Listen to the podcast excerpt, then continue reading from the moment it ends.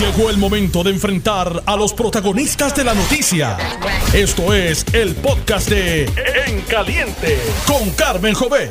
Bueno, y bienvenidos a En Caliente con la Jovet. Hoy no nos acompaña Carmen Jovet, les saluda Yola Virella, editora en jefe del periódico Metro Puerto Rico, en sustitución de mi amiga, colega Carmen, que bueno, necesitaba su espacio y así que como siempre estamos nosotros acá de Bateadores Emergentes. Hoy súper felices porque estamos fuera, Carmen me sacó a pasear, estamos fuera del estudio y estamos en Río Grande, en el Westin Río Mar, como parte de la convención anual de la Cámara de Comercio, que este año se tiene el lema Tu voz y acción eh, eh, de la empresa privada. Así que van a, vamos a estar discutiendo diversos temas acá desde la convención y ya mismo está con nosotros que vamos a, discutir distintos asuntos el presidente electo, ¿correcto? Sí. De la Cámara de Comercio, José Ledesma Fuentes. Bien, bueno, bienvenido a En Caliente con la Jovet, pero nosotros estamos aquí en su convención, así que gracias por recibirnos igual. Muchas gracias a ustedes por su eh, participación, bienvenidos a ustedes y bienvenidos al público en general que están bienvenidos aquí a visitarnos en la, en la convención de la Cámara. Llevamos más de 100 años en esto y hay, aquí hay decenas de compañías que están exhibiendo sus productos y servicios. Eh, muchos de ellos son socios de la Cámara y les invitamos a todos a, venir aquí y participar. La exhibición en sí es libre de costo y hay varios eventos que también son libres de costo y abiertos al público. No, y muy interesante que eh, este mismo tipo de espacio de programa radial por el cual llegamos a miles y miles de hogares en Puerto Rico puedan tener la oportunidad de desde sus hogares escuchar qué es lo que está haciendo la Cámara de Comercio. Así que ya prontito vamos a entrar en esos detalles. Les voy a pedir su indulgencia porque tenemos en línea telefónica a la comisionada residente en Washington, Jennifer González, porque hay muchísimos temas sobre Puerto Rico discutiéndose en la capital federal que queremos discutir con la comisionada. Buenos días, bienvenida en Caliente con la Jovet. Buenos días, Ayola, y buenos días a todos los amigos que nos escuchen. Comisionada, quisiera iniciar con eh, la firma ayer por parte del presidente de la medida que eh, tiene, que contiene la ayuda de emergencia para Puerto Rico, tan, que tanto se luchó, los fondos del PAN y asimismo otros fondos eh, relacionados con la recuperación. Si nos puede dar su primera reacción. Bueno, lo primero es, imagínate la urgencia que se le envió el proyecto al presidente de Europa para que lo pudiera firmar mientras estaba en el Air. ¿Y por qué es esto? Por la necesidad que tienen los distintos estados, territorios, en el caso nuestro, de los fondos. Yo estoy bien agradecida del esfuerzo en conjunto que se hizo eh, con el Senado republicano y la Cámara Demócrata y obviamente si el presidente no lo firma no hay acuerdo. Eh, así que ayer culminó ese proceso de varios meses donde primero la Casa Blanca se había opuesto a los 600 millones de dólares para los beneficios de asistencia nutricional en Puerto Rico y que pudimos disipar muchas de, de las dudas en una reunión que tuvimos en la Casa Blanca eh, y obviamente los, los fondos adicionales que se añadieron. ¿Qué hay en ese proyecto para Puerto Rico? 600 millones de dólares de asistencia nutricional y tengo que decir que la Cámara de Comercio fue uno de los grupos que cabildió y ayudó y trabajamos en equipo eh, para poder eh, aprobar esto, al igual que MIDA eh, y otras organizaciones que se unieron a este esfuerzo. De la misma manera hay 304 millones de dólares de fondos de desarrollo comunitario, que son para proyectos obviamente de, reparación de casas, viviendas, carreteras y para poder pariar aquellos programas federales en los que no se tiene el 10% a nivel, a nivel local para pariar los fondos federales.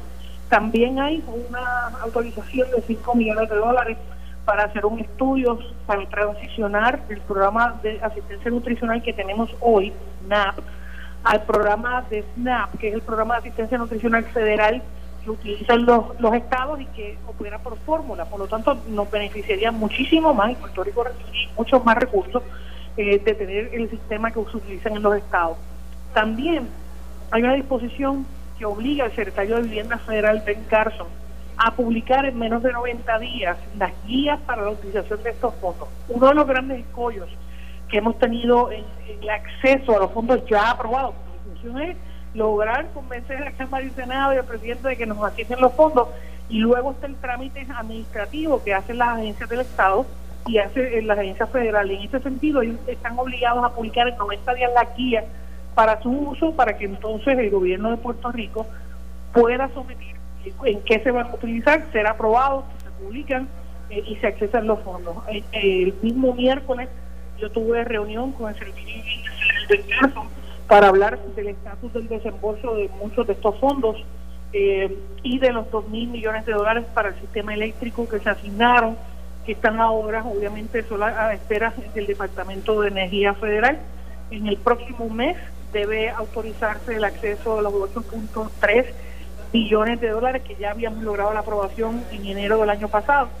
Eh, así que son buenas noticias y lo que queremos ver es que ese dinero corre en la calle, arregle las casas que todavía tienen toldos azules y que eso ya es una responsabilidad del, Departamento de Vivienda a nivel estatal, eh, una vez accesen los fondos eh, para eso. De los 1.500 millones de dólares que se han asignado a Puerto Rico, eh, solamente se han utilizado 230, 236 millones aproximadamente, así que tenemos todavía ahí un balance para, con el que podemos utilizar eh, y yo creo que esta medida de ayuda eh, compara lo que va a hacer eh, a septiembre de este año la próxima asignación de fondos que vamos a estar buscando, que es la de Medicaid. Porque como sabes, en septiembre volvemos otra vez a enfrentar el, el, asunto de, los fondos de salud. para salud, para Medicaid, y nosotros conseguimos el año pasado 4.8 billones de dólares y ahora pues vamos a buscar lo mismo o que se logre una solución a largo plazo. Comisionada, quería preguntarle, porque usted pues plantea que está muy agradecida de la firma de esta medida por la cual tanto se luchó, pero acá en Puerto Rico generó también cierto debate la forma en que el presidente hace el anuncio, que firma la medida y dice, y by the way, ¿verdad? Esto acá, la interpretación, a, los puertorriqueños le dimos la ayuda, deben agradecerme que yo pues le di esa ayudita.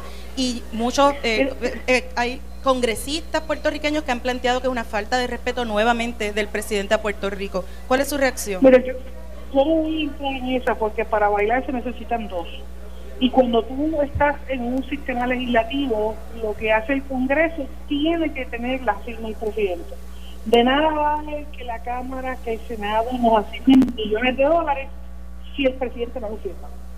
Es lo mismo que ocurre en Puerto Rico. La Cámara y el Senado pueden aprobar cualquier medida, si el gobernador no la firma, no es ley. Así que ciertamente, si, si para lograr un acuerdo tiene que el presidente ser parte de la ecuación.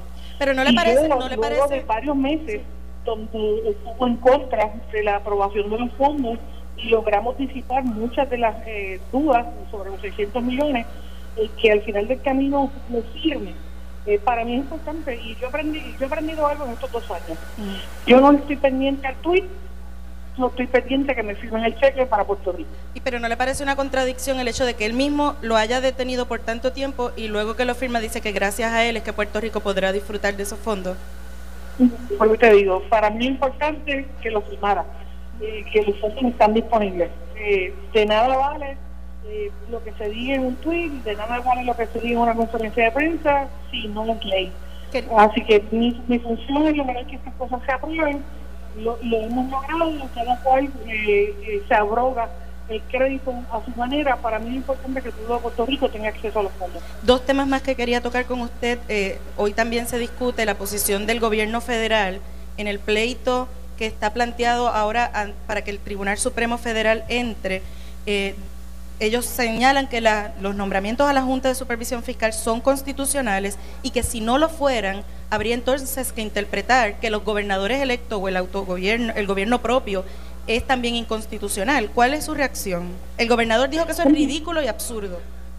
decir que esa es la interpretación de que nos dicen que obviamente el gobierno federal acaba de darle una nueva estocada a la estructura, del Estado diciendo que no, no tienes el poder de autogobernarte, eh, que lo hacen a través de la cláusula territorial del Congreso de los Estados Unidos que le permite discriminar eh, con Puerto Rico. Y yo creo que esto es una secuela a los casos de Sancho Valle, eh, a los casos de Tomotrópolis que se resolvieron el año pasado por el tribunal y lo que está diciendo es que no hay un estado político, que no existe un estado libre asociado ni ningún pacto, sino que el Congreso de los Estados Unidos tiene total potestad, total libertad eh, para hacer eh, lo que la gana con su posición.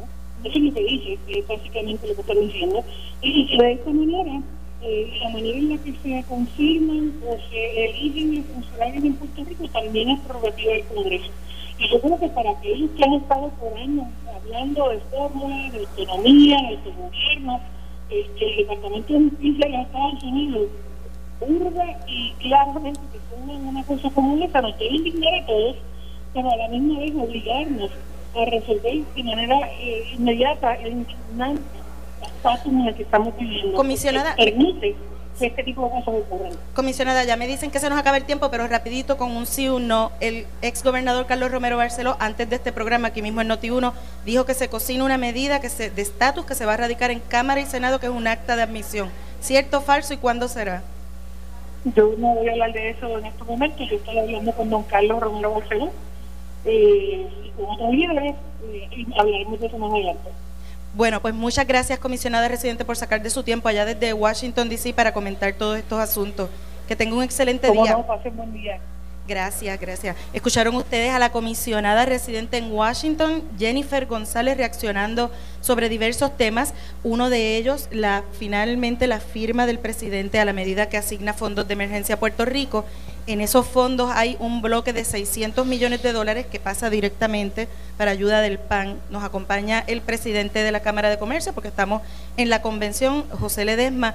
Ustedes fueron entonces parte de ese cabildeo por esta medida, como comenta la comisionada. Y sí, eh, hemos eh, como parte del plan de trabajo del presidente actual saliente, Kenneth Rivera, se hicieron varias visitas a Washington y se trabajó muy de cerca con Jennifer González y con los otros eh, representantes y senadores en el Senado, en, en el Congreso, para, para promover este proyecto de ley que es muy importante para Puerto Rico y ahora más ahora más que nunca ahora cuando Puerto Rico pues está en proceso de recuperación después del huracán María este tipo de asistencia nutricional es muy importante para mantener la economía fluyendo Eh, eso, eh, hablando de la economía, ustedes como eh, sector privado, ¿qué significa una inyección de 600 millones específicamente para el área pues de consumo de alimentos, porque todo esto viene en, bloque para ayuda del PAN? ¿Esto podría representar un tipo de signo positivo a la economía puertorriqueña? Sí, estos fondos van a fluir totalmente por la economía porque se van a usar en los, en los establecimientos que proveen comida y artículos de primera necesidad para las personas más necesitadas. Eh, tenemos que recordar también que en Puerto Rico, si se mide a nivel federal, el porcentaje de personas que viven bajo el nivel de pobreza es bien alto. O sea que eh, si uno lo mira con el concepto pues de equidad, yo diría que Puerto Rico pues debería de estar recibiendo este tipo de apoyo eh, en igual o más eh, porcentaje que en algunos distritos de Estados Unidos y estamos en un proceso pues de recuperación en donde todos necesitamos esa ayuda. Cuéntenos un poco, usted es el presidente eh, entrante, Entrante, sí. ¿cuál es su, su plan de trabajo para estos próximos meses eh, con la Cámara de Comercio en términos de dónde está ahora y hacia dónde debe dirigirse? Sí, eh, bueno, estamos en una muy buena posición eh, por el hecho de que la Cámara llevamos más de 106 años como voz y acción de la empresa privada en Puerto Rico y, eh, y hemos estado activos en muchos eh, sectores, pero mayormente pues en el sector de salud, en el sector pues de, de que es como un gran, una gran porción de lo que nosotros hacemos es en eh, acción legislativa eh, en, para fomentar el desarrollo socioeconómico de Puerto Rico. Y en este año, pues sí, se pudieron lograr eh, muchas cosas. Esto de lo de SNAP y SNAP es algo significativo. También estamos activos en el sector de salud con el concepto de equidad de los fondos de salud.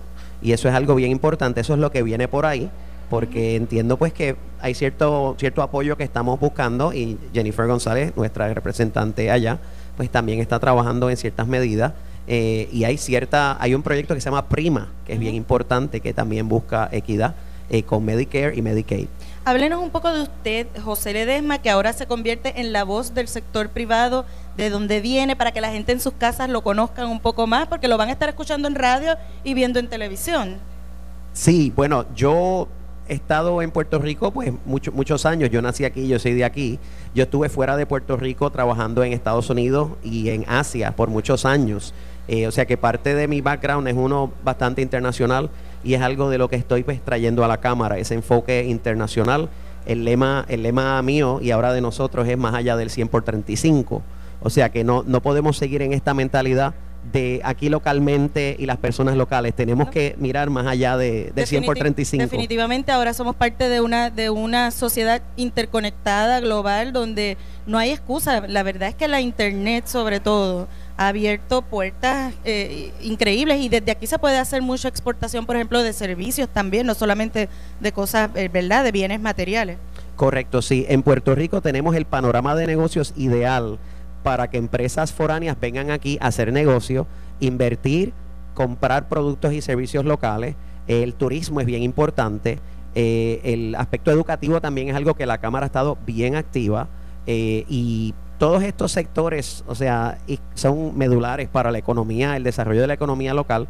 Y hemos estado trabajando en muchas de estas iniciativas, las cuales yo continuaré, eh, pero continuaremos la presión en todos estos issues a nivel estatal, eh, federal y también municipal.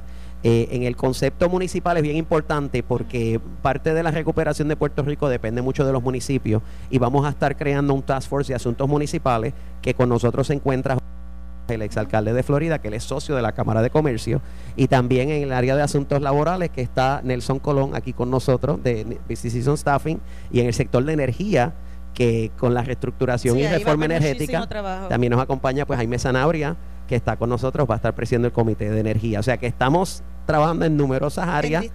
Sí, son Sí. muchos frentes. Así está, que estamos como todos en Puerto Rico, en distintos frentes. Les deseo el mayor de los éxitos y que esta convención sirva también de un inicio muy fructífero en su presidencia. Muchas gracias y muy agradecido de su continua eh, eh, proyección de, nu- de nuestros eventos en su en sus eventos, en su canal. Muchas gracias. Claro que sí. Bueno, amigos de Noti 1630, ustedes no se retiren, que regresamos con más entrevistas, más invitados, acá desde la Cámara de Comercio en En Caliente con la Jovet. Estás escuchando el podcast de En Caliente con Carmen Jovet de Noti 1630. Y de regreso acá a Río Grande, donde estamos en la, en la convención de la Cámara de Comercio. Hoy nos encuentra Carmen Jovet, les acompaña Yola Virella, editora en jefe del periódico Metro Puerto Rico. Y yo feliz de que Carmen me haya hecho esta emboscada. Ella me dice, amiga, tú me puedes hacer el programa. Y yo, pues claro, claro que sí. Después, el pequeño detalle es que era en Río Grande. Pero feliz porque conozco, veo, paseo. He visto muchísima gente conocida aquí en esta convención, está muy concurrida, así que los invito, ahí eh, el público general puede llegar, pueden ver el área de exhibiciones, hay algunas de las, de las actividades que son actividades libres de costo, así que dese la vuelta por acá por Río Grande. El invitado de ahora les va a decir lo mismo que yo, va a secundar esta moción de que se den la vuelta por Río Grande. Nos acompaña Ángel Bori González, quien es el alcalde de Río Grande. Bienvenido acá a Noti 1630. Gracias y bienvenidos a ustedes también acá a la ciudad del Yunque, eh, Río Grande. Nos sentimos contentos porque en menos de, de dos, eh, de una semana ya estamos en otra convención aquí en, en Río Grande, aquí en Windham. Ha sido el hotel eh, donde eh, está recibiendo muchas cantidades de convenciones, eh, sobre todo por las facilidades, por el espacio y sobre todo por el hotel, eh, un hotel bien, bien bonito, bien agradable y ya usted ve el ambiente eh, desde que desde que uno entra, así que nos sentimos contentos porque se está dando eh, esta convención como se dio la pasada semana la indu- de las industriales, así que estamos contentos para que eh, la gente que viene de todo Puerto Rico conozca a Río Grande, conozca sus bellezas y sobre todo eh, su área hotelera que, que, que es una de las eh, número uno en Puerto Rico. La propiedad está excelente, uno entra, está súper bien cuidada. La vista al mar es, eh, ¿verdad? Ahí uno se le olvidan todos los problemas y baja revoluciones. Eh, Río Grande, en términos, por ejemplo, de turismo, ¿esta es su actividad principal económica? Pues mira, una de las actividades principales en términos de la economía, Río Grande cuenta eh, con tres grandes hoteles eh, y dos eh, hoteles pequeños, pero son de los hoteles más concurridos, porque decir que el Windham a nivel de Puerto Rico es uno de los número uno más visitados. Estamos en espera de que se pueda abrir el Hotel Meliá, que ahora se va a llamar Hyatt, de la Sí. línea Hyatt. Se esperaba que fuera ahora en verano, pero al cambiar de marca, ahora se están haciendo unos arreglos eh, adicionales. eh, y al abrir el Hyatt, se completa la cartera de hoteles que tiene Río Grande también con el San Reyes, que es uno de los hoteles eh, más costosos aquí en, en, en, Río Grande, de los más visitados también por el turista que viene de Estados Unidos. Eh, lo más importante es que todos estos hoteles han estado eh, llenos a capacidad y la actividad económica que nos deja es todo, todas estas personas que nos visitan, mayormente cuando transitan por las calles de nuestro pueblo, pero nos sentimos contentos porque todo esto se está dando y nos ayuda aún más a, a unar esfuerzo para eh, poder seguir aumentando eh, todo lo que tiene que ver con la parte turística en nuestro pueblo, que a su vez también tiene el Yunque, que es uno de los sitios, segundos sitios más visitados en Puerto Rico y que ayuda también a lo que tiene que ver con el turismo de nuestro pueblo. Eso le iba a preguntar, este turista que llega a Río Grande no es un turista que se queda en el resort, es un turista que sale, me, imagino porque pues tiene el yunque y puede eh, tener una oferta. Sí, tiene una oferta de actividades en términos eh, de, eh, recreativas. Tenemos dos sea line, tenemos el río Espíritu Santo, que es un área, un río navegable. Y tenemos también el Yunque y tenemos otras áreas también que se visitan por parte de los turistas, aparte de la cartera de restaurantes que ha crecido bastante en nuestra en nuestro pueblo.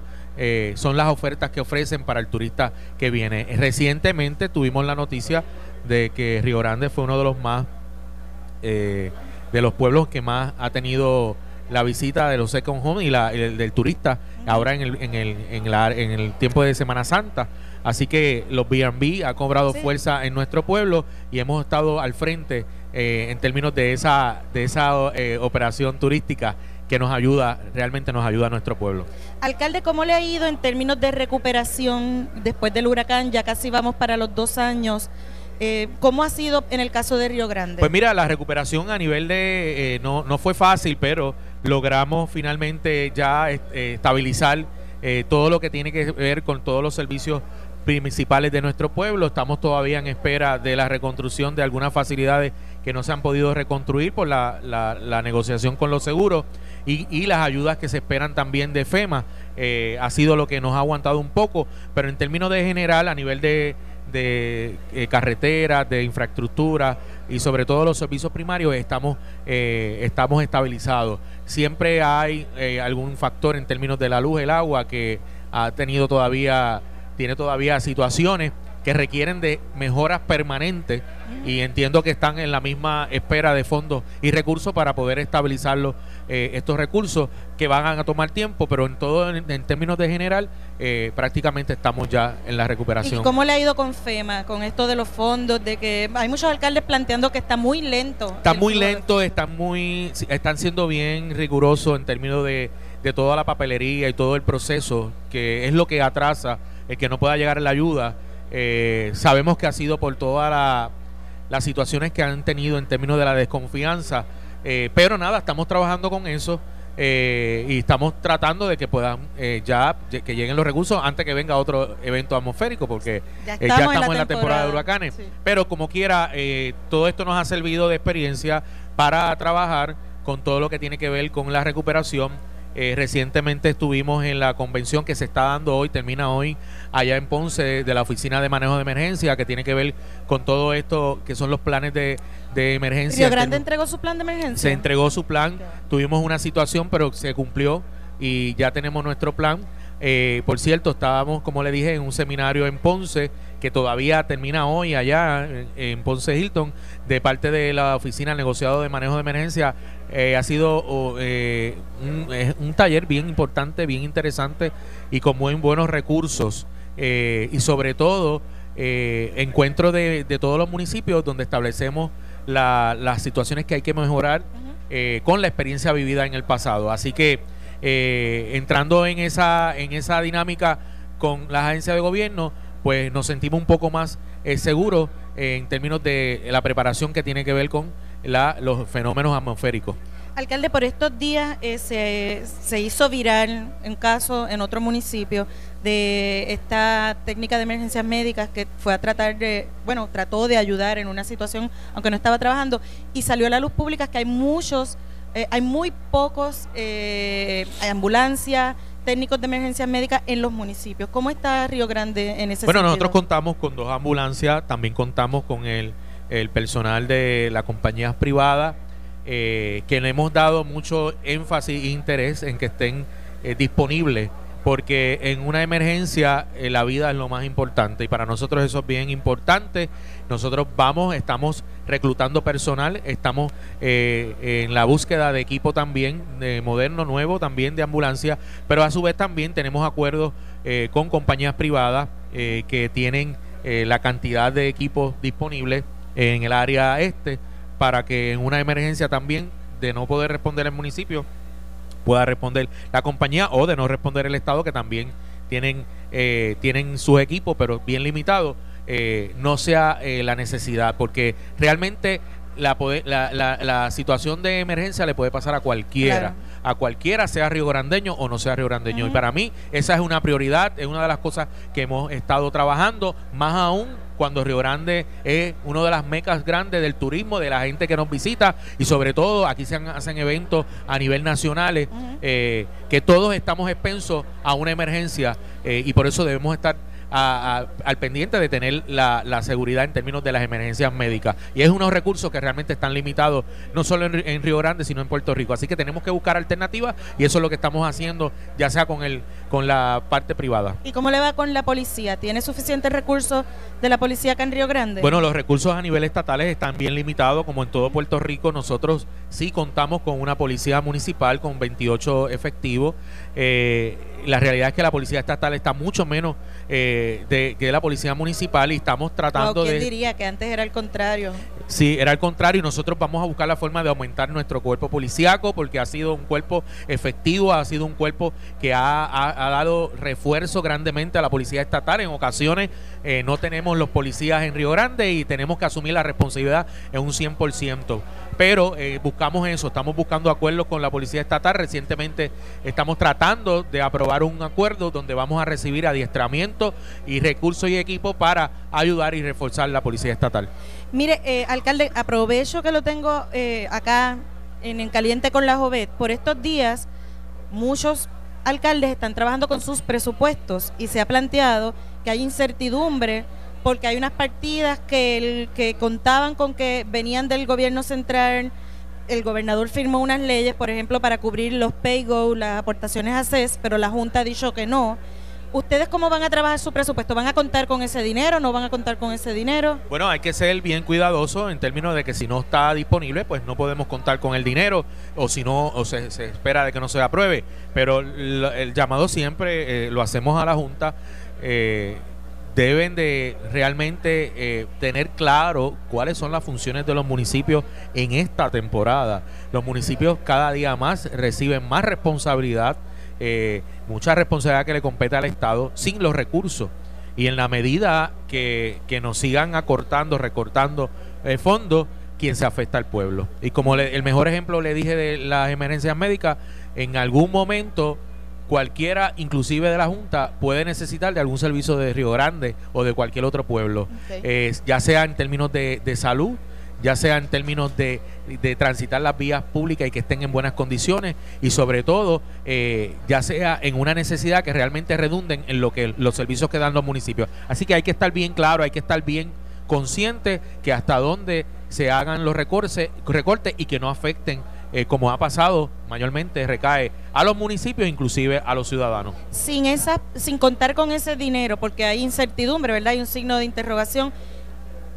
En el caso de Río Grande, ¿tendrían un presupuesto balanceado? ¿Podrían subsistir sin esos recursos? Bueno, estamos en, realmente estamos en esa eh, tarea en este momento. Por, cierto, ah, ya mismo hay una reunión sobre el tema, porque apenas llegaron, eh, llegaron los ingresos de parte del KIN recientemente, apenas esta semana, y estamos trabajando eh, realmente con eso, eh, pero si hay que hacer ajustes los vamos a estar haciendo. Nosotros hemos estado también recordando en otras áreas también, eh, mayormente en la, en la parte de lo que tiene que ver con los empleos del mismo municipio, porque pues es una meta que nos trazamos para buscar la forma de bajar el gasto municipal pero que no se afecten los servicios, que es la prioridad. No hemos dejado de dar servicio, al contrario, pero donde tengamos que recortar, lo estamos haciendo.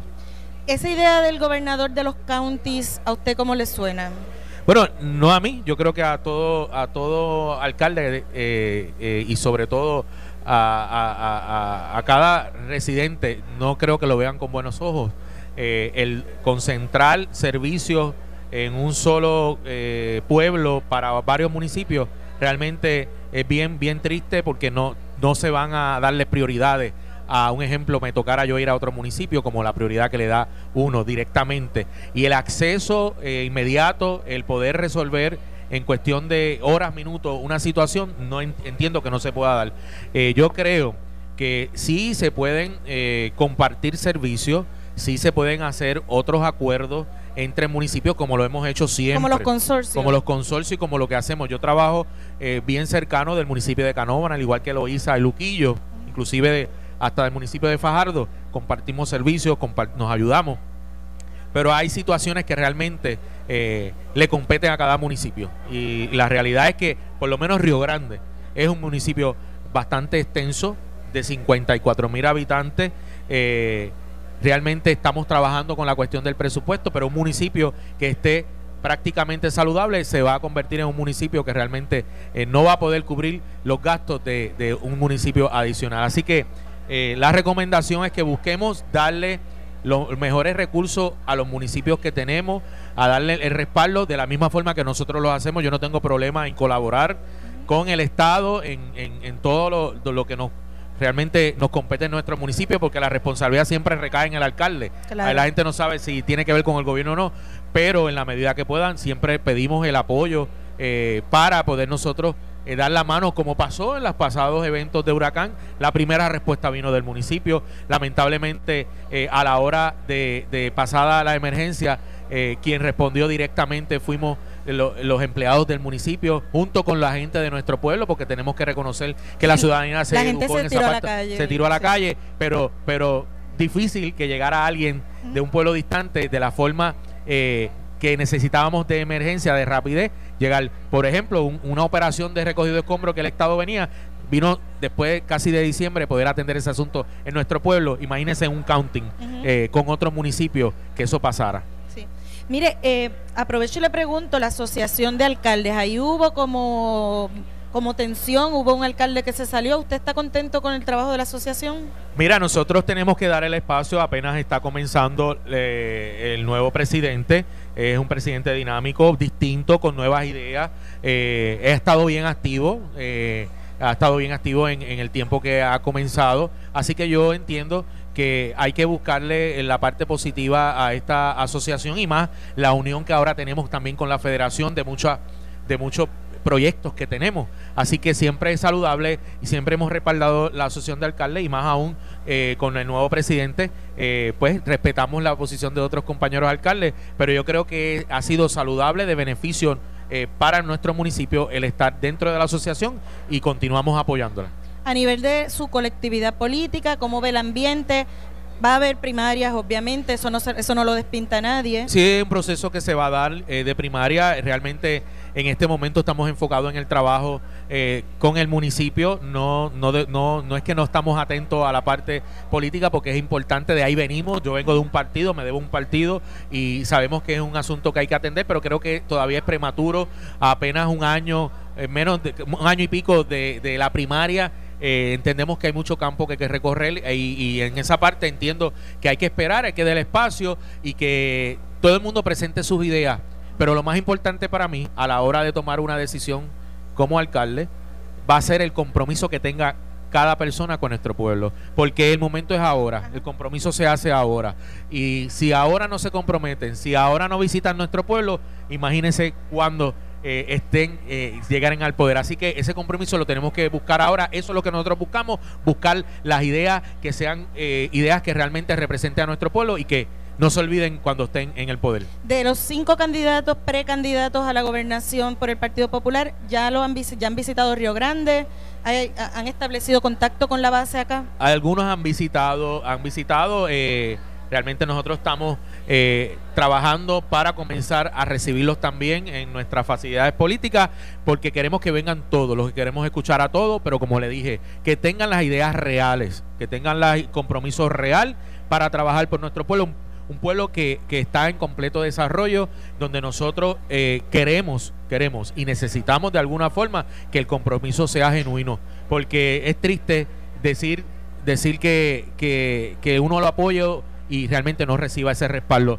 Eh, eh, lamentablemente los riograndeños han hecho un voto en las pasadas elecciones donde escogieron a, al gobernador de un partido y al alcalde de otro. Así que eso hay que respetarlo. Hay que respetarlo en la hora de ejecutar obras y hay que dejar atrás la parte política y reconocer que hay un pueblo que es el que necesita, hay que honrarlo.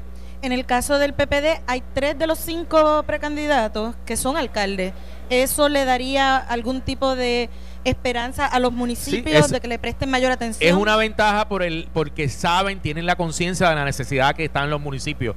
Pero, vuelvo y repito, tienen que establecer el compromiso porque independientemente sean alcaldes, llegan al poder y después son otra cosa. Así que eso es una ventaja y otro créame que, que, que, es bien, bien, bueno, eh, necesario porque conocen de la necesidad de primera y todo lo que un alcalde pasa. Así que eh, lo más importante es que se comprometan con nuestro pueblo. Volviendo al tema económico, y ya que estamos aquí en la convención de la Cámara de Comercio, se ha discutido mucho y en la época de huracanes el hecho de que en Puerto Rico, si viene un huracán, nuestro inventario de alimentos no, no hay capacidad para más allá de tres semanas máximo.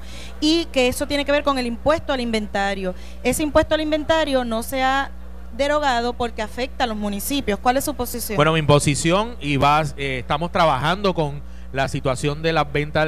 Nosotros queremos eliminar ese impuesto, queremos que vengan nuevas industrias, es bien necesario lo que tiene que ver con tener el inventario, pero sabemos que es ahora mismo eh, es uno de los, de los problemas que tiene el comercio en términos de, de, esa área. Yo quiero que vengan nuevos negocios a Río Grande y que estemos preparados en la hora de tener necesidad de comida sobre todas las cosas. Y si esa es una de las cosas que afecta a los negocios, nosotros vamos a buscar la forma de ayudarlo, como lo hemos hecho. Hemos estado eh, con la misma Cámara de Comercio, hemos estado en actividades con comerciantes, ayudando a que puedan seguir desarrollando, trayendo negocios a Río Grande y que se puedan mantener de cara al pasado huracán. Eh, hemos estado buscando la forma de que se puedan mantener y seguir ayudando a la comunidad, a la economía de nuestro pueblo. Bueno, pues muchas gracias al alcalde de Río Grande, Ángel Bori González por habernos, primero recibirnos, recibirnos aquí en su pueblo y segundo sacar de su tiempo para contestar todas las preguntas de la Jovet, pero que espero que sean las que ella le haría porque estoy acá en sustitución. No, yo contento también. Estamos desde el miércoles tratando. Yo, pues, obviamente estaba en una convención, tuve que venir por una situación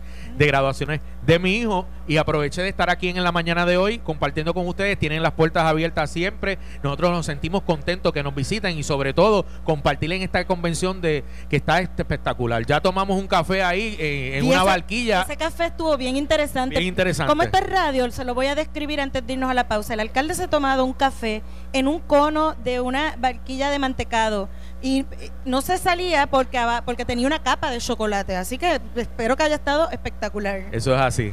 Estás escuchando el podcast de En Caliente con Carmen Jovet de Noti1630. Bueno, y ya de regreso a esta segunda hora del programa En Caliente con la Jovet, acá desde la convención de eh, de la Cámara de Comercio en Río Grande. Y tenemos con nosotros ahora una entrevista programada, pero no podíamos desaprovechar que por el pasillo pasó el presidente saliente de la Cámara de Comercio CPA, licenciado Kenneth Rivera. Bienvenido. ¿Y esta emboscada que le hemos hecho? No, ninguna, Ayola. Un placer inmenso el poder compartir con ustedes. Eh, soy parte del panel, así que estoy escapado. Tuve que salir a resolver unas cosas de la convención y, me, pidieron que ir un saludito y cómo les voy a decir que no después de todo el apoyo y toda la amistad que hemos recibido de parte de ustedes el pasado año. Así que muy contento de tener esta oportunidad de saludarte a ti y saludar a, las personas que nos escuchan por radio. Muchas gracias. ¿Cómo ha sido este, cómo ha sido esta jornada, esta, este ciclo que, que se cierra de presidir la Cámara de Comercio? Oye, un año sumamente interesante, sumamente intenso, un montón de retos, un montón de cosas que teníamos en agenda. Oye, y un año uno se da cuenta que se va bastante rápido el tiempo cuando, cuando miras para atrás. Eh, pero ha sido un año bien entretenido, nos ha gustado un montón, un montón de cosas que, que hemos hecho que estamos bien contentos con el resultado. Y se quedan un par de cosas en el tintero, que algunas de ellas, tu próximo invitado a hablar de ellas, yo me imagino, que tienen que ver con impuestos, códigos de incentivos, impuestos de inventario y cositas así light, que no tienen mucha... Sí, sin, mucho, sin mucho peso, ¿verdad? Sin mucho peso en el futuro económico del país. Pues muchas gracias. Bueno, y ya que eh, llegó nuestro siguiente invitado, que es el presidente de la Comisión de Hacienda de la Cámara de Representantes, Antonio Tony Soto. Bienvenido acá a la, a la Cámara de Comercio en Caliente con la Joveda, Río Grande. Hola y con el pueblo de Puerto Rico a través de Noti1. Saludos a Kenneth, saludos a todos los compañeros y amigos de la Cámara de Comercio de Puerto Rico. Eh, muy agradecido de estar aquí compartiendo con ustedes. Pues qué bueno, vamos de inmediato con, con- con los temas en caliente. Presupuesto, el mensaje es ya este domingo.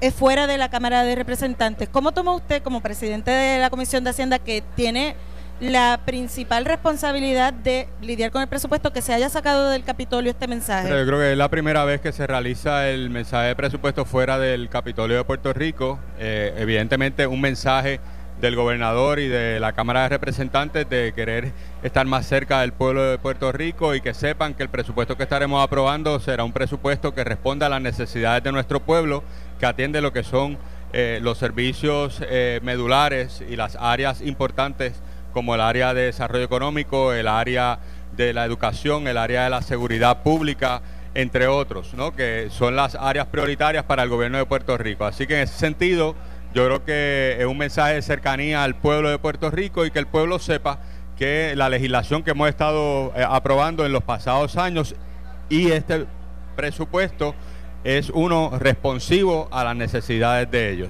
¿Qué le parece el hecho de que ninguna de las minorías va a asistir? Yo creo que es su prerrogativa. La realidad es que es una sesión de la Cámara de Representantes. La Cámara de Representantes se está trasladando a Ponce para recibir el mensaje del gobernador en relación al presupuesto. Yo creo que hay distintas maneras de manifestarse. Yo no le daría mayor importancia. Lo ideal y lo lógico sería que estuviesen presentes. Nosotros estuvimos presentes en todos los mensajes que se dieron el cuatrenio pasado. Ahí tú puedes crear un contraste de lo que es el interés genuino de trabajar por el pueblo de Puerto Rico o de lo que es el darle la espalda al pueblo de Puerto Rico. Hablando del presupuesto, ya usted ha visto el presupuesto, eh, porque hay algo publicado online, pero no sé si eso es lo que finalmente se va a publicar también en, en la legislatura, digo, se va a radicar en la Claro, legislatura. el, el presupuesto final debe ser presentado el domingo y obviamente se radicará de forma inmediata en la Cámara de Representantes en el Senado de Puerto Rico para que pase a su consideración. Nosotros hemos visto varios documentos que ha sometido el Ejecutivo, las primeras cinco páginas que se publicaron hace como mes y medio, dos meses atrás. Eh, después de eso hubo un intercambio entre el Ejecutivo y la Junta de Supervisión Fiscal. Hemos recibido a su vez el proyecto sometido por la Junta de Supervisión Fiscal con algunos eh, documentos de trabajo o algunas explicaciones sobre el mismo. Así que lo que estamos esperando es que el gobernador radique el suyo para poder hacer una comparación vis a vis de lo que es el presupuesto del Ejecutivo en comparación con el presupuesto que fue enviado por la Junta de Supervisión Fiscal. La información que tenemos eh, de, de- inicio en relación al presupuesto que sometió la Junta, además de la diferencia de 500 millones, es que esa diferencia de 500 millones de dólares se cifra en tres áreas principales, que es el área de educación, la parte de las aportaciones municipales y la parte de la Comisión Estatal de Elecciones. Son las tres áreas donde la Junta aparentemente recortó el presupuesto que habían estado discutiendo con el gobernador. Hay que ver qué es lo que el gobernador radica. El presidente de la Cámara había planteado que no iba a haber, que no se iba a considerar ese presupuesto de la, de la Junta. Usted dice que ya lo recibió, que lo va a evaluar en contraste con el del gobernador. Bueno, lo que te quiero decir es, ellos enviaron el documento, no ha sido radicado. Ah, ok. ¿ok? Nosotros recibiremos el del gobernador, se radicará el, gobernador, el del gobernador. Al final del camino, la Asamblea Legislativa de la Cámara de Representantes tiene que adoptar un presupuesto. Y lo que establece la ley promesa es que la Cámara de Representantes y la Legislatura de Puerto Rico adoptemos un presupuesto que se lo remitamos a ellos y que ellos puedan evaluar que esté conforme al plan fiscal. Y nosotros eh, cumpliremos con esa responsabilidad. Ese documento presupuestario que radicó la, la Junta, entonces sería como un documento de trabajo que ustedes evaluarían como parte del trámite de ver la legislación del, del Ejecutivo. Yo voy a evaluar todo. Toda la data que yo pueda recibir nutre el trabajo legislativo y nutre el análisis técnico. ¿Por qué? Porque eh, yo compararé la partida de nómina que presenta el Ejecutivo para un departamento particular y la partida de nómina que presenta la Junta para validar datos. Evidentemente, cada agencia me va a proveer a mí un memorial explicativo de cuántos puestos de trabajo tiene, cuántas posiciones vacantes, cuántas están ocupadas, entre otras cosas. Y eso nos ayuda a nosotros a poder depurar lo que es el presupuesto de Puerto Rico y aprobar un presupuesto que realmente cubra las necesidades operacionales del Estado y provea los servicios a la gente. Podría darse el escenario de que luego de ustedes hacer esta evaluación recomienden o aprueben un presupuesto que tal vez sea una versión en, en un punto medio entre los dos presupuestos. Pasó desde el primer presupuesto de este cuatrenio. Si tú vas al tracto legislativo, tú vas a ver que el primer presupuesto que fue radicado fue enmendado completamente. Y habían dos resoluciones, una resolución de Fondo General de 4 mil millones y una resolución de, de asignaciones especiales de 5 mil millones. Y terminó siendo una resolución de fondos del Fondo General de 7 mil millones y unas asignaciones especiales de 1.900 millones. Por consiguiente, pasó ese cambio desde el primer presupuesto. Y en esta ocasión no va a ser la excepción. Nosotros recopilaremos data del Ejecutivo, del documento que envió la Junta, data de las mismas agencias y terminaremos adoptando un presupuesto que cubra las necesidades operacionales del Estado, que dé prioridad a distintas áreas y evidentemente que responda a las necesidades del pueblo de Puerto Rico y que cumpla con plan fiscal.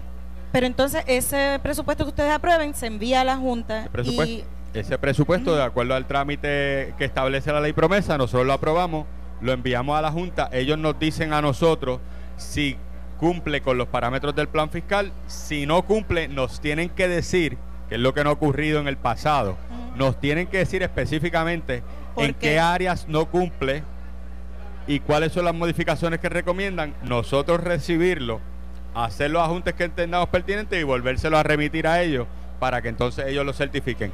Lo que está difícil, ¿verdad? Y en la posición difícil en la en que nos encontramos es que al presentarse el presupuesto tan tarde como junio, ¿verdad? Sí. Este domingo, pues menos el tiempo que nosotros tenemos para poder hacer vistas públicas, el análisis correspondiente y poder tener ese back and forth, ese, ese trabajo, ¿verdad? De intercambio de data con la Junta de Supervisión Fiscal. sin que se haya dado ese proceso de vistas públicas y que no han visto el documento como tal, sí el gobernador ha hecho unas expresiones. Ayer precisamente se le pregunta por qué un presupuesto mayor, eh, si ya la Junta le está aprobando un presupuesto más grande, pero él está planteando otro mayor. Y él dice, bueno, si hay se están generando ingresos, ¿por qué dejarlos ahí? Eh, cu- ¿Cuál usted cree que sería la posición correcta? Porque hay una deuda que eventualmente hay que pagar Claro, también. Claro, yo creo que hay dos puntos cardinales aquí que tenemos que mirar.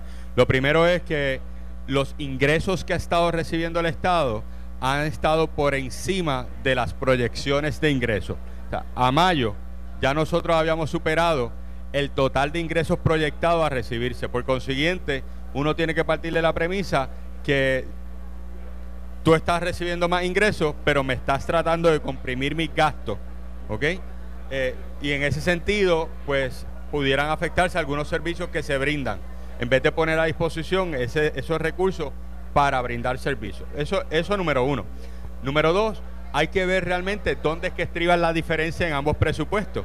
Si realmente es que se ampliaron servicios, se mejoró servicio o se está cubriendo algún área o si hay un exceso de gasto innecesario en lo que se está sometiendo. Y eso es lo que en- ustedes y ese en las vistas públicas. Nosotros lo veremos, ¿no? Veremos, por eso es que es importante comparar la data y poder llegar a poder presupuestar lo que es justo, necesario para la operación del pueblo de Puerto Rico, pero que a su vez cumpla con los servicios que tenemos que brindar. El gobernador ha hablado en varias ocasiones de que este presupuesto viene con unos tomos explicativos, que son unos documentos gigantes. Nosotros los solicitamos, nos dijeron que eso pues es un proceso que va a tomar tiempo. ¿Ustedes esperan ver esos tomos explicativos en las vistas públicas o es algo que es opcional del, del, del gobernador? Yo espero que ya que el presupuesto se ha dilatado tanto en radicarse, sea abultado, sea con toda la información, sea con la, la documentación en relación a los análisis que se hicieron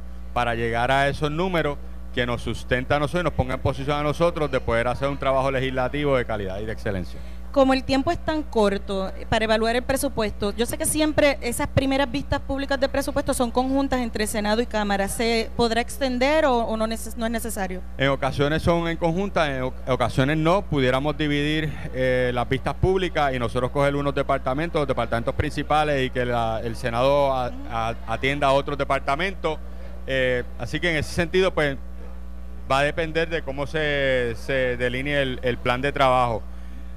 Lo que es importante aquí es la data que nos provean y que el Ejecutivo y la Junta no nos crea a nosotros un delay en darnos la información para nosotros poderla analizar. ¿Por qué? Porque nos estarían poniendo en una posición difícil para nosotros poder considerar y cumplir con nuestra De responsabilidad. acuerdo a su experiencia ya después de dos presupuestos, dos o tres presupuestos, ¿cree que le darán data, que serán abiertos en la data o Yo, yo- yo esperaría eso. Eh, yo esperaría que pongamos a un lado las complicaciones que pudieran haber y que la información fluya. El Departamento de Hacienda ha sido bastante responsivo con nosotros en distintos temas. Eh, evidentemente no tienen necesariamente los recursos que se necesitan para poder suplir quizás toda la información que pedimos eh, sobre distintas medidas que tenemos ante nuestra consideración en el tiempo que nosotros quisiéramos. Hay una medida que ya pasó y el gobernador la firmó, impacta el presupuesto, que es lo de los PayGo y ACES de los municipios. Pero la Junta ha dicho que esa medida no cumple con promesa. Y los municipios están ahora mismo haciendo también sus presupuestos. ¿Qué pasa entonces si, si la Junta dice, no, ese dinero no va, pero los municipios hacen sus presupuestos contando con ese dinero? ¿Qué, se anticipa usted que- que ha, ha lidiado con, con, con todo lo que es el tema fiscal? Bueno, la información que la Junta nos dio es que ellos tienen presupuestado el Pay As You Go de manera íntegra y total como está legislado, sin recortes a los pensionados. Eso es una parte. Eso tenemos que validarlo con la información que nos provean y con la comparación del presupuesto que someta el Ejecutivo. Pero Esa incluye a los parte. municipios. La segunda Ah. parte es la parte de los municipios. Nosotros aprobamos una legislación donde liberamos a los municipios de tener que hacer una aportación y obviamente el gobierno central lo asume. Nosotros tenemos que ver si la aportación que, que- que estableció la Junta es solamente del Pay As You Go de gobierno central o se incluye también lo que es los municipios. Si no lo incluye, evidentemente la política pública nuestra y la legislación que aprobamos es está en línea con eh, disminuir la cantidad de la aportación a los municipios, así que estaríamos cumpliendo con esa parte. ¿Qué pasa, por ejemplo, en un caso como ese? Usted dice, la, bueno, realidad, la realidad es que lo- hay que ver la situación de los Ajá. municipios. Que hay municipios que pagaron la aportación a sus empleados, ¿no? El sistema central de, de retiro colapsa, tiene unas necesidades particulares por el management que hubo ahí. Y la realidad es que ahora se le está pidiendo a los municipios que continúen, que asuman ellos sí. el pago de las pensiones de esos empleados. Cuando ellos como patronos aportaron. Así que ellos como patronos fueron responsables y aportaron. Los empleados aportaron y ahora se le está pidiendo a ellos que asuman el costo total de las pensiones. ¿Eso es justo? Desde mi punto de vista, no. Ah, que eh, aquí todos estamos en un mismo barco y todos tenemos que buscar una solución, sí. Pero sabiendo la condición en la que se encuentran los municipios, le estamos poniendo una carga a ellos sí. que es eh, sumamente onerosa para que puedan operar. Lo que, lo que está pendiente y lo que que es lo que, ¿verdad? Todos se preguntan es cómo eventualmente, se, si la Junta dice no, se queda así, ¿cómo lo ejecuta? ¿Cómo, cómo se hace eso? Eh, no Una sé. vez más, yo creo que eh, de- yo no quiero adelantarme a los acontecimientos, ¿verdad? Pero yo creo que, que es importante que sepamos que una de las vías que hay es la de Y- recurrir y al tribunal tribunales. o de que la Junta nos lleve al, al tribunal. Eh, y sabiendo también que al final del camino, quien tiene la chequera, quien firma, es eh, el, Departamento, de Hacienda. Otro tema, aquí antes que, que en, en el segmento anterior estuvo el alcalde de eh, Río Grande y han pasado por aquí el presidente electo de la Cámara de Comercio, el presidente saliente de la Cámara de Comercio y hablamos sobre impuesto al inventario. Estamos ya en temporada de huracanes, el sector privado dice lo que hay de abasto son tres semanas. Pero, y esto es un tema que se está trabajando hace tiempo, no, pero no se mueve porque por otro lado afecta a los alcaldes. Usted que ve ese tema, ¿cómo podría encontrarse una solución? Ese tema lo hemos estado discutiendo con los sectores profesionales. Mi posición muy personal es que el impuesto al inventario es un impuesto eh, demasiado eh, injusto, es un impuesto que, que carga al sector comercial, que carga a la gente, eh, que desalienta la economía de Puerto Rico. Evidentemente, el que hayan niveles bajos de productos almacenados de Puerto Rico, el que muchos comerciantes hayan tomado la decisión de mantener los productos en otras jurisdicciones y traer solamente lo que es estrictamente necesario, o cuando me ponen la orden de compra, entonces, Entonces es que lo pides. traerle el producto a la isla. O sea, que en ese sentido, nosotros estamos perdiendo eh, cánones de arrendamiento al ampliar eh, nuestros almacenes, el que se tengan más empleados para almacenes o para transportación de estos inventarios, para controles de estos inventarios, entre otras áreas. O sea, nosotros tenemos que mirar la, la, el- la- la- tener una visión amplia ¿no? Claro. de lo que de cómo este impuesto afecta nuestro desarrollo económico. Mi posición es que se elimine. Evidentemente hay una situación que estos ingresos ya los municipios cuentan con ellos. Y la posición de los alcaldes es que, mira, si vas a quitarlo, búscame cómo sustituirme esos ingresos. Si yo te quito a ti como comerciante un dólar, pero te pongo otro tipo de impuesto que genera el mismo dólar o que produce el mismo dólar, pues sencillamente no te estoy aliviando nada a ti, no le estoy aliviando nada al consumidor. Este tema lo hemos trabajado eh, por los últimos meses. Eh, Se ha trabajado por mucho tiempo, es un callejón sin salida Bueno, porque la- todo el mundo La realidad es que no se ha trabajado por tanto ¿no? tiempo, Ayola. Ahí, este tema se ha hablado prácticamente todos los años, en todas las administraciones, de lo oneroso que es el impuesto. Pero por primera vez se radica una medida para eliminarlo, para sustituirlo, por parte del presidente de la Cámara de Representantes, el compañero Jordi Navarro y este servidor, en la sesión pasada. Ahí empezamos una discusión pública, hay unas variaciones y unos modelos que hemos corrido, eh, se adelanta el tema, se crea un comité con el CRIM, eh, de cierta manera hay un impasse en la posición de los alcaldes, en la posición de, la Cámara de Representantes, pero continuamos trabajando. En esta sesión quizás no lo hemos podido, no nos hemos podido enfocar en ese tema. ¿Por qué? Porque tenemos que atender el tema de los códigos de incentivos, surgió el tema de sport betting, tenemos el tema de presupuesto, tenemos el tema de las enmiendas técnicas de eh, la reforma contributiva y de las enmiendas técnicas de las máquinas de entretenimiento. O sea, habi- el, el tema también que surgió, impulsado por la reforma federal de eh, los Opportunity Zones, que Ah, fue un tema que tuvimos que darle prioridad porque una, es un tema que, que tiene unas fechas. Eh, así que en ese sentido, si usted fijaste, lo primero que atendimos fue Opportunity Zones. De noviembre para acá nos metimos inmersos en ese, eh, no, no- nos sumergimos en ese tema, se logró aprobar la legislación y se aprobó un vehículo que es fuerte, es, bueno para el desarrollo económico de la isla. Mi compromiso el del presidente de la Cámara es que el tema del inventario se va a atender y que evidentemente eh, en esta en, en la próxima sesión legislativa estaremos aprobando legislación. Habló de dos temas que los, mire, los tengo aquí en mi lista de preguntas. Código de incentivos. ¿Qué ha pasado? ¿Cómo se está moviendo ese asunto? Código de incentivo está bien adelantado. La realidad es que lo que estamos es eh, afinando unos lenguajes. Hemos estado en discusiones y en reuniones constantes con Manuel Lavoy, con el personal del, Departamento de Desarrollo Económico.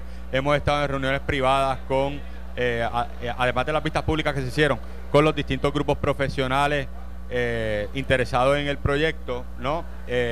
Y la realidad es que está bien adelantado. Eh, la semana que viene tenemos una reunión con el equipo del Senado de Puerto Rico para discutir todas las enmiendas que estamos incorporando en Cámara y los distintos lenguajes para ver si ellos están consonos con los mismos o si hay algún tipo de variación que quieran que consideremos para darle paso a, a bajar la medida. Y en ese tema, ¿el Ejecutivo ha sido transparente con ustedes? Porque muchas, por ejemplo, para nosotros como prensa ha sido bien complicado hasta cubrirlo, porque de momento es como estamos hablando del código de incentivo, pero no puedo decir quién lo tiene, quién, quién tiene incentivo, quién no tiene incentivo. Es como todo un... No, parece un nebuleo, como No, dicen no, en la calle. Pues todo lo contrario, la realidad es que nosotros en la legislación que estamos preparando estamos haciendo énfasis en que tiene que haber transparencia en la información, en que tiene que haber transparencia en quienes solicitan los créditos, qué cantidad de créditos se dan, cuál fue el análisis que se hizo, si tiene retorno de inversión, si no tiene retorno de inversión y es una subvención o es un subsidio que se está dando, que el pueblo de Puerto Rico lo conozca, cuál es el alcance, cuántos empleos se van a estar creando a base de esa inversión, no solamente cuántos empleos, sino que se tome en consideración el nivel de, de salario que se paga por esos empleos creados. O sea, Pues hay un ojalá detalle, que sí, hay ojalá un que eso se- hay un detalle que se está va a estar requiriendo a nivel de, de transparencia e información, pero no solamente no solamente eso, sino que eh, se está haciendo algo que va a poderse medir el resultado y no solamente medir el resultado, sino que a nivel presupuestario va a ser sentido y que se va a atender las inquietudes que tiene la Junta de Supervisión Fiscal en relación al impacto que tienen los incentivos en el presupuesto de Puerto Rico. Y aquí se ha hablado por años, Ayola, en cuántos incentivos se están otorgando. Pero una cosa es cuántos incentivos se otorgan o la cantidad de incentivos que yo doy este año. Y otra cosa es cuántos de esos incentivos realmente golpean mi presupuesto, impactan mi presupuesto. Yo creo que ahí es donde tiene que estar cifrada la discusión y eso se atiende dentro del código de incentivos. Me están mandando a despedirnos, pero no quiero que se vaya sin que me deje saber cómo va lo de las apuestas deportivas. Vemos que otros estados se siguen moviendo, se siguen apro- aprobando legislación. Acá estaban pendientes unas enmiendas, creo que era sobre los miembros en la Junta y cómo se distribuye el dinero. Hay distintas cosas. Esto básicamente es un proyecto que ah, eh, legaliza el que se apueste en Puerto Rico a través de Internet y de manera presencial. Nosotros estamos incorporando definiciones, que el proyecto no tenía definiciones. Estamos aclarando cuáles son las, las licencias que se tienen que otorgar, cuáles son los fees que se deben de cobrar por licencia. Estamos eh, tomando en consideración el rol de la Junta, cuál va a ser el rol de la Junta y cuál es el rol de quien va a estar administrando esa división o ese negociado. De igual manera, estamos eh, protegiendo que haya una distancia entre los lugares de apuesta física y escuelas y otros lugares donde hay menores, que no hayan menores en los lugares de apuesta, que no se permita que el registro del apostador tenga que ser presencial para asegurarnos que no hayan menores que estén utilizando el sistema para realizar apuestas. Eh, así que estamos Y estableciendo es una serie cierto que, que había una propuesta que era, ay, discúlpame, del legislativo para que el, es- el, el dinero, re- en lugar de ir al DRD, fuera asignaciones lo legislativas. que va al DRD es un 10% del total. Esa es la, la medida propuesta. Pero lo que dice la medida es que el DRD coge ese dinero y se lo puede pasar a organizaciones deportivas con fines de lucro o sin fines de lucro y ahí es que que fomenten el deporte. Y yo no estoy en posición de que se le dé dinero a organizaciones con fines de lucro. Ahora sí ya nos tenemos que ir. Muchas gracias, representante Tony Soto, por estar con nosotros acá en la Cámara Gracias de a ustedes. Comercio. Ustedes, amigos, sigan, sigan conectados a Noti 1630. Estás escuchando el podcast de En Caliente con Carmen Jovet de Noti 1630. Evento bien chévere. Estamos en la convención de la Cámara de Comercio en el Westin en Río Grande y esto está lleno. Las personas pueden llegar, participar libre de costo en las exhibiciones, algunos de los paneles, algunos de los foros. Y también disfrutar de la programación de Noti 1630, que estamos acá eh, con nuestros invitados. Hemos tenido varios, un- un- una oferta variada de discusión. Iniciamos con el presidente eh, entrante de la Cámara de Comercio. eh, también luego estuvimos por teléfono con la comisionada residente en Washington, Jennifer González, quien nos anticipó un par de asuntos bien interesantes. Hablamos con el alcalde de este municipio, Ángel Bori González, sobre cómo está Río Grande y además un poco aportar esa mirada de eh, municipio a, a los asuntos de país.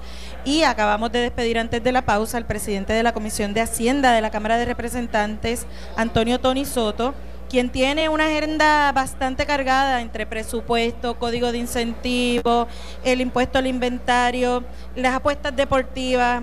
Bueno, él tiene, no, no le envidio porque tiene mucho trabajo en las manos. Pero ahora, para culminar esta media hora final, eh, se encuentra con nosotros uno de los precandidatos a la gobernación por el Partido Popular Democrático, el licenciado Roberto Prats. Bienvenido. Muchas gracias, Ayola. Un placer estar aquí contigo eh, y ver esta, esta convención de la Cámara de Comercio. Mucho ánimo, mucho movimiento de empresarios tratando de, de vender sus productos, de promocionarlos. Eh, y yo creo que eventos como este es que tú ves eh, cómo la economía del país late y, y me da mucho placer estar contigo aquí. Eh, lo, lo dice y Con es- la, con la otra mujer noticia. Bueno, aquí, aquí es que mi amiga Carmen Jovet, me- yo le digo que me hizo una, una encerrona, me Muy dijo que le, que le ayudara con el programa, pero después me dijo que era en Río Grande, pero se lo agradezco Pero inmensamente sabes porque... que Carmen puede. Sí, sí, A y se Carmen lo- hay, que, agua- hay que aguantarle sus encerrones. pero yo se lo agradezco inmensamente porque la verdad que el municipio está hermoso, el día está Así es. espectacular, uno mire, desde aquí podemos mirar allá el mar y se va todos los estreses que uno tiene, igual eh, este tipo de eventos se presta para coincidir con personas que uno no ha visto hace tiempo, con gente que, quiere lo mejor para el país, como usted dice, muchas ideas de negocio, mucho, como mucho ánimo de, de, de echar para adelante y de remar en una misma dirección. Así que súper interesante. Pero cuénteme usted, ¿cómo le va? Bien. ¿Cómo le va en esa campaña? ¿Está caminando por los Bien, pueblos? Mucho. Estoy, eh, digo, todas las campañas eh, tienen diferentes etapas. En la etapa que yo me encuentro ahora eh, es del contacto con la gente, mis conversatorios. He estado haciendo unos foros educativos sobre el desarrollo futuro del Estado Libre Asociado en una nueva ley de relaciones federales. Tuve un foro en Ponce la semana pasada. El próximo es el día 19 de, de- de junio, va a ser en el Partido Popular. Eh, y voy a llevar esos foros a cada eh, distrito senatorial en la isla. Eh, está participando el exgobernador García Padilla, el licenciado Hernández Mayoral, Antonio Medina. Eh, y eso pues parte de un proceso educativo que yo creo que tiene que darse en el partido. La ¿Qué tal, campaña ¿Qué tal la gente? ¿Está muy receptiva, está muy, muy receptiva porque eh, nosotros en el Partido Popular por muchos años eh, abandonamos lo que era la parte educativa de- del estatus político que se defiende en el Partido Popular. Tal vez temiendo a una división o divergencias de opiniones, esos temas no se tocaban. Y, el efecto fue que nos convertimos en un partido de oposición a la estadidad y no eh, atendimos lo que era, eh, en mi opinión, la herramienta más importante de un partido que aboga por la justicia social, que es herramientas económicas, herramientas sociales, de dignidad política, de respeto, de, de protección a la puertorriqueñidad. Y yo creo que la narrativa sobre esto está cambiando mucho en Washington. ¿Y por qué digo esto, eh, Ayola? 20 años tenemos la- el beneficio de poder mirar esa trayectoria desde el primer proyecto Young, que vino como un esfuerzo de desarticular el Estado Libre Asociado después de la eliminación de la 936. Ya han pasado el proyecto Young, uno de Fortuño, dos de Pierluisi, dos de Jennifer, uno de Darren Soto, comisiones de igualdad, Y vienen más por ahí. De tres plebiscitos, mismo. 98, 2012, 2017 y uno el año que viene. ¿Dónde estamos en lo que respecta a estatus político? Hemos echado para atrás. Y yo creo que ya Washington se ha dado cuenta que esa no es la ruta y esa narrativa ha cambiado y tenemos que, los populares, estar preparados para tener una nueva eh, discusión sobre el tema ideológico. Una pregunta, usted cuando inició su campaña ahora para aspirar a la gobernación, planteaba que el estatus no era Sí. issue, pero ahora lo veo Qué, haciendo qué foros bueno que me pregunta. Y, y déjame decirte que tienes razón y me reitero en lo que siempre he dicho. El- este es el peor momento para tener una discusión de estatus político porque nosotros estamos operando en una situación fiscal a través de una junta de supervisión fiscal. Y los planes fiscales que se presentan, que son los que constituyen la ruta de salida de esta crisis fiscal, están basados en que Puerto Rico no es un Estado que tiene autonomía fiscal. Es el peor momento para tener esa discusión. ¿Y por qué tenerla ahora? Por dos razones. Uno, porque el gobernador ha convocado a un plebiscito el año que viene y no podemos evadir esa conversación. Y segundo, que veo un cambio en la narrativa en Washington que requiere estar preparado para cuando salga la Junta de Supervisión Fiscal poder atender esto entre partidos. Yo creo que la discusión podemos tenerla, pero no veo eh, que sea efectivo el que nosotros busquemos cambiar el estatus político mientras tengamos una Junta de Supervisión Fiscal. Hablando de la narrativa que se tiene en Washington, ayer mismo acaba de hacer noticia que el gobierno federal radica una posición Sí. en el pleito que está planteado a- para ver si el Tribunal Supremo la coge, impugnando los nombramientos de la Junta de Supervisión Fiscal, donde le da un nuevo golpe a lo que es la relación de estatus de Puerto Rico con Estados Unidos, porque dice, eso es un territorio, tanto así que si es inconstitucional los miembros de la Junta, son inconstitucionales los gobernadores electos y, y- y- y el, y el gobierno propio. Y entonces, ¿para, ¿de qué sirvió el Estado Libre Asociado? Déjame decirte Si que al yo- día de hoy se hace ese planteamiento. Yo leí la, yo leí el escrito que radicó el Procurador General de los Estados Unidos ayer. Y la primera pregunta es por qué ellos presentaron eso. Ellos lo presentaron porque el primer circuito declaró inconstitucional la ley de promesa. Y el gobierno federal viene obligado a defender la inconstitucionalidad de una de sus leyes. Por eso es que el Procurador General presenta ese escrito.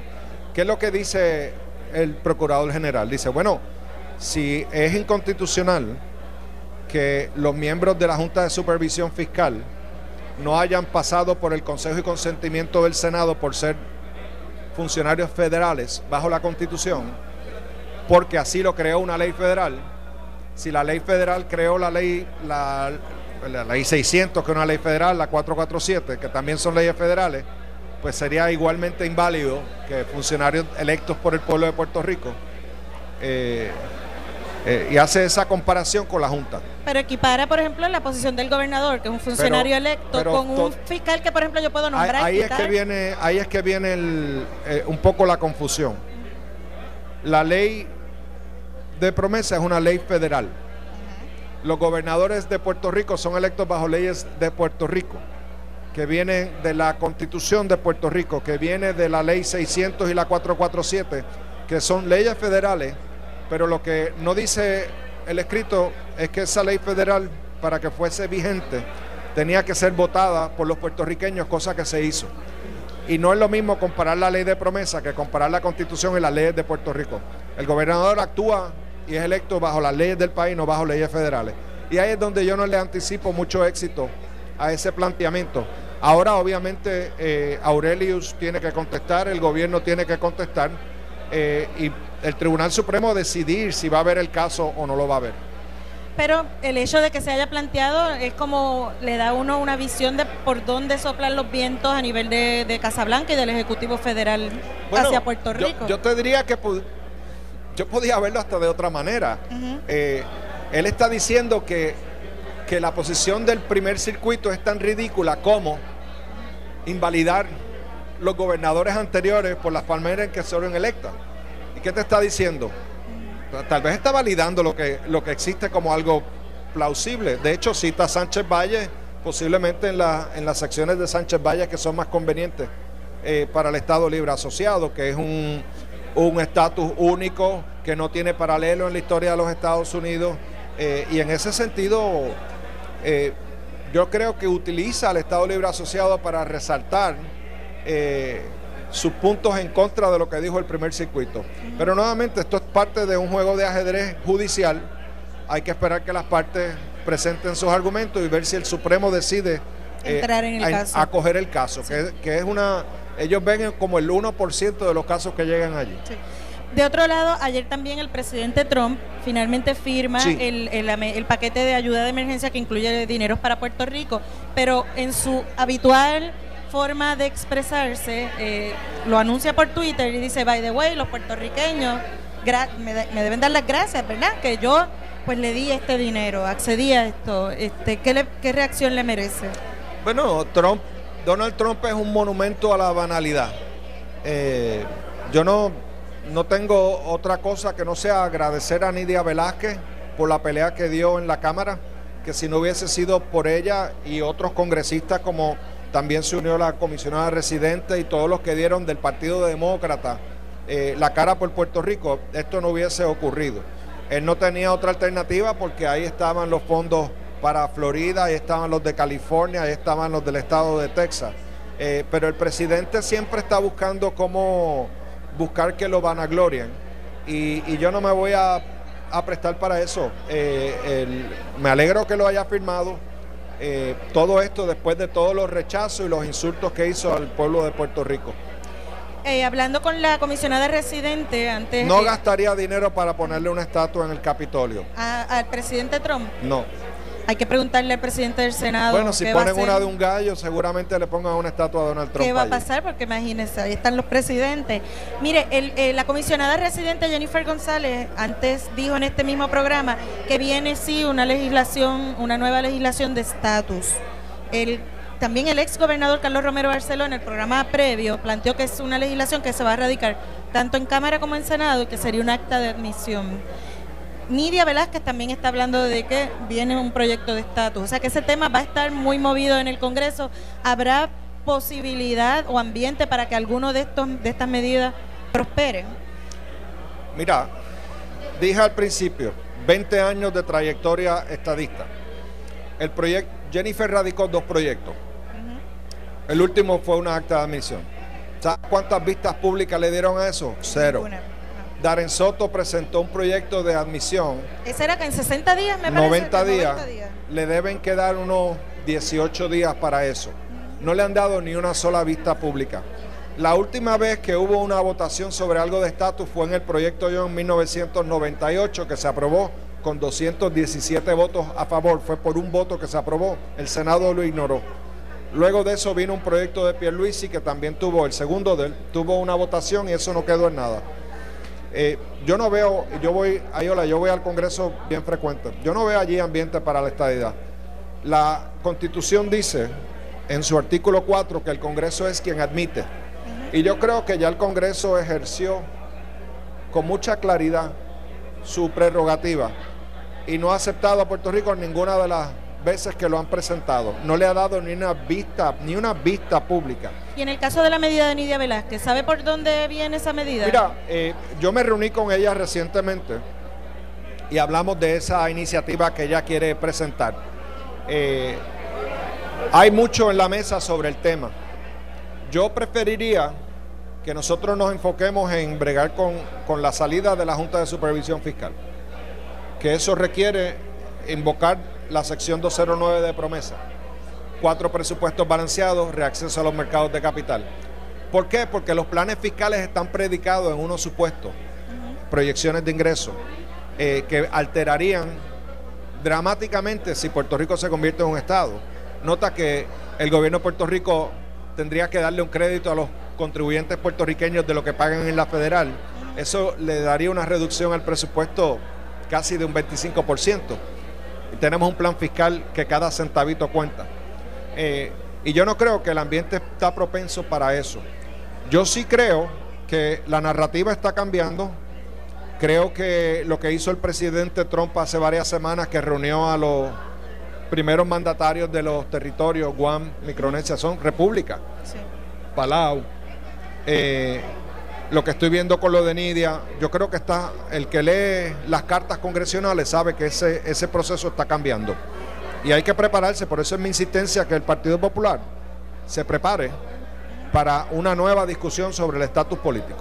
Hablando del Partido Popular, eh, el ex gobernador Alejandro García Padilla, en su programa radial, por aquí mismo por Notino Sí. 630, ha establecido una tesis de que el movimiento Acción Ciudad- eh, Victoria Ciudadana le resta votos al Partido Popular. ¿Usted coincide con Sí, él? plenamente. Plenamente porque nota que, que es acción ciudadana. Eso pues Victoria, viene. el error mío primero, Victoria. Ciudadana. Eso viene de lo, del grupo de, de la licenciada Lúgaro y era un movimiento que iba dirigido a atacar a los partidos existentes, al partidismo. ¿Y qué lograron la vez pasada? Que el candidato más partidista de los que estaba postulado fuese el que saliera. Así que combatiendo el partidismo eligieron el más partidista de todos los candidatos. Yo creo que el país ya se ha dado cuenta de que, de que ese grupo eh, no hace otra cosa que no sea eh, beneficiar al más partidista de los candidatos, que es el gobernador Ricardo Rosello. Y sí, coincido plenamente con la expresión del gobernador García Padilla. Pero yo, de hecho, le planteaba a García Padilla en el podcast que tenemos en el periódico que por qué, en lugar de señalarlo, porque ellos van a tratar, ¿verdad?, de pescar votos de donde sea, el PPD lo que tiene es que encargarse de enamorar esos votos, Ah, de acuerdo. de, de entusiasmar a ese electorado. Y entonces, ¿cómo lo hacen? Porque tirándole a ellos diciendo, ay, me están quitando votos, no, lo van a co- conseguir. coincido con tu apreciación. O sea, el, el- el análisis de a quién le quita voto eh, Victoria Ciudadana es al Partido Popular y eso a quien único ayuda es el PNP. Eso, eso es un análisis aparte. Del Partido Popular, yo, yo no creo que la gente se ha ido del partido, el partido se ha ido de la gente. Y es ahí donde yo creo que nosotros tenemos un potencial de crecimiento. Y por eso es que yo creo que esta primaria a la gobernación va a ser interesante porque le permite a los electores escuchar un, nuevo partido, un partido con ideas nuevas, refrescantes. Eh, yo estoy bien ansioso por que empiecen los debates con los candidatos eh, y poder contrastar mis ideas y mi visión del país con los demás. Ah, pues mire, por ahí viene ya mismo Alex Delgado. Ahorita nos sentamos a hablar para esos primeros debates, ver cómo pasan por Noti1 y por Metro Puerto Rico. Yo voy a los que sean. Bueno, muchas gracias. Gracias Gracias, a ti, por haber estado con nosotros acá en, en Caliente con la Jovet. Muchas gracias. Directamente desde Río Grande en la convención de la Cámara de Comercio. Mire, yo sé que esto es radio, pero yo si pudiese describir el ambiente, es un ambiente bien entusiasta, la gente sigue llegando, así que si está cerca, dése la vuelta, ve los exhibidores de productos y de, comercio y escucha también por dónde va, ¿verdad? E- e- ese sense de, de quienes mueven la economía en Puerto Rico. Gracias por la invitación y a todos los que nos escuchan, dense la vuelta que esto pinta bien aquí en la Cámara de Comercio. Esto fue el podcast de En Caliente con Carmen Jovet de Noti1630. Dale play a tu podcast favorito a través de Apple Podcasts, Spotify, Google Podcasts, Stitcher y notiuno.com.